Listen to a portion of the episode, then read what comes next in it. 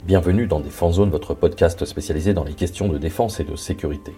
Chaque semaine, en plus de nos entretiens avec des militaires, policiers, gendarmes, entrepreneurs et autres experts du secteur, nous vous proposons un court résumé des actualités qu'il ne fallait pas rater ces derniers jours. Marine nationale.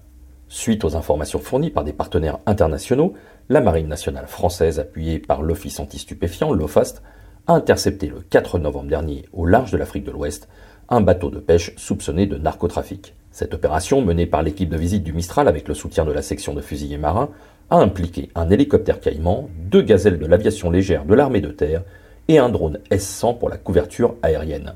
La saisie s'est finalement révélée gagnante avec 885 kg de cocaïne à bord du navire qui avait appareillé depuis des côtes sud-américaines en direction de l'Europe.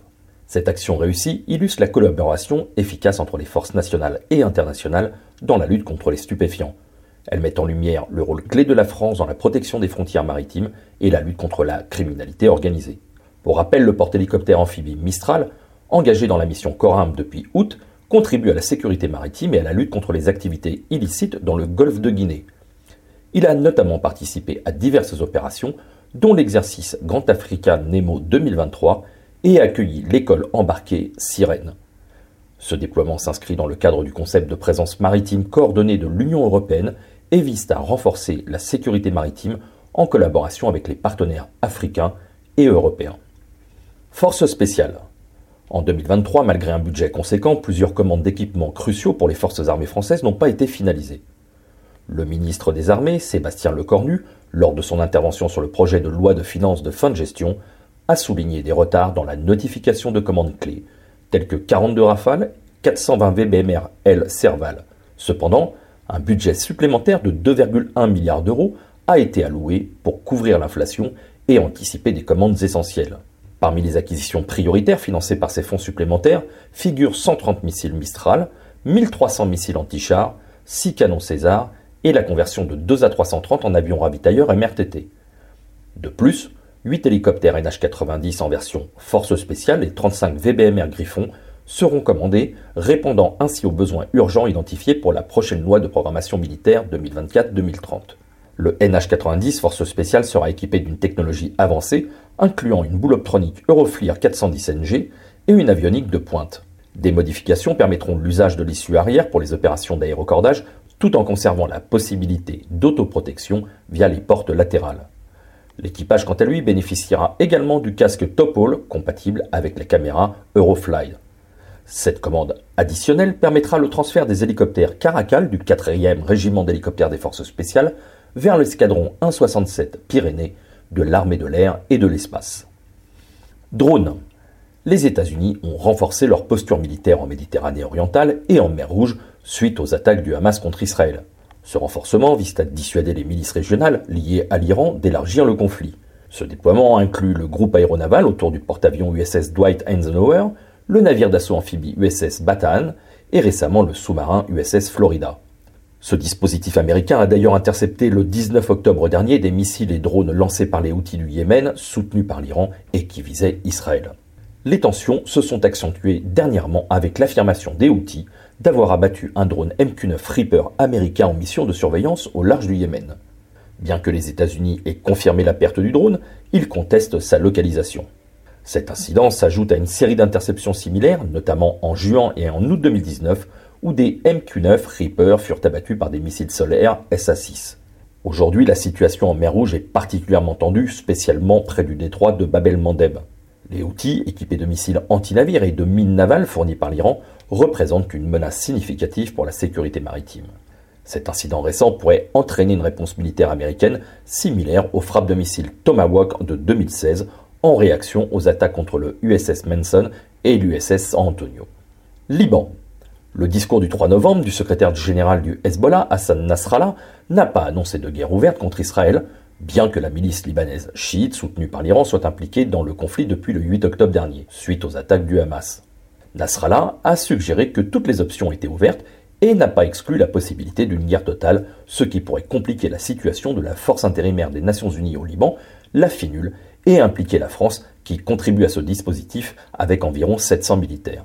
Depuis 2006, la France et les États-Unis cherchent à renforcer les forces armées libanaises, les FAL, face au Hezbollah. En 2014, un accord financier avec l'Arabie saoudite prévoyait de fournir 3 milliards d'euros d'équipements militaires au FAL, mais ce projet appelé DONAS a échoué, se limitant à la livraison de missiles Milan. Face à la menace de l'État islamique, la France a fourni du matériel au FAL, dont des VA Mephisto et des missiles Hot en 2018, et a ouvert une ligne de crédit de 400 millions d'euros pour renforcer les capacités militaires du Liban, incluant l'achat de patrouilleurs pour protéger sa zone économique exclusive. Le ministre français des Armées, Sébastien Lecornu, vient d'annoncer que la France continuerait son partenariat avec les FAL notamment en fournissant des véhicules de l'avant blindé, les fameux VAB, pour soutenir leurs opérations de patrouille et leur coordination avec la FINUL. Ce soutien vise à prévenir une escalade du conflit et à renforcer la capacité du Liban à gérer ses propres défis de sécurité. Industrie. Le secteur de la défense français vient de recevoir un coup de pouce financier significatif grâce à un amendement qui ouvre la voie à un meilleur accès au financement pour les entreprises de la base industrielle et technologique de défense, les BITD, en particulier les PME. Cet amendement, porté par le président de la commission de défense de l'Assemblée nationale, Thomas Gassillou, le rapporteur spécial du budget de la défense, Christophe Plassard, et Jean-Louis Thériault, propose de diriger une partie des fonds des livrets A et de développement durable et solidaire, les LDDS, vers ces entreprises qui rencontrent souvent des obstacles pour obtenir des financements bancaires et d'investissements. Dans le cadre du projet de loi de finances pour 2024, cet amendement a été adopté suite à l'utilisation par le gouvernement de l'article 49.3, marquant une étape décisive dans le soutien à l'industrie de défense française. Il fait suite à un rapport d'information sur l'économie de guerre qui confirmait les difficultés d'accès au financement privé par les acteurs de la BITD. Les parlementaires, à l'origine de l'amendement, soulignent l'importance de la volonté, des moyens et des symboles pour entrer pleinement dans une économie de guerre et cet amendement est présenté comme une contribution à ces trois aspects.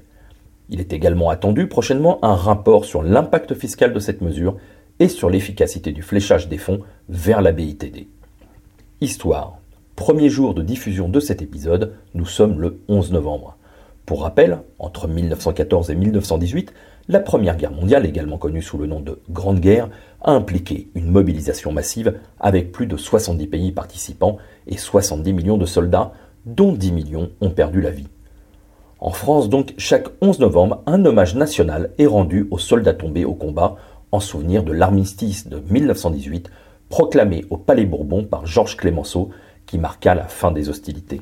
Ce jour historique reste désormais gravé dans la mémoire collective française, non seulement comme la fin de la guerre, mais aussi comme un rappel des sacrifices et du courage des soldats. Progressivement, grâce à l'initiative des anciens combattants, le 11 novembre a été établi comme une fête nationale pour honorer leur mémoire.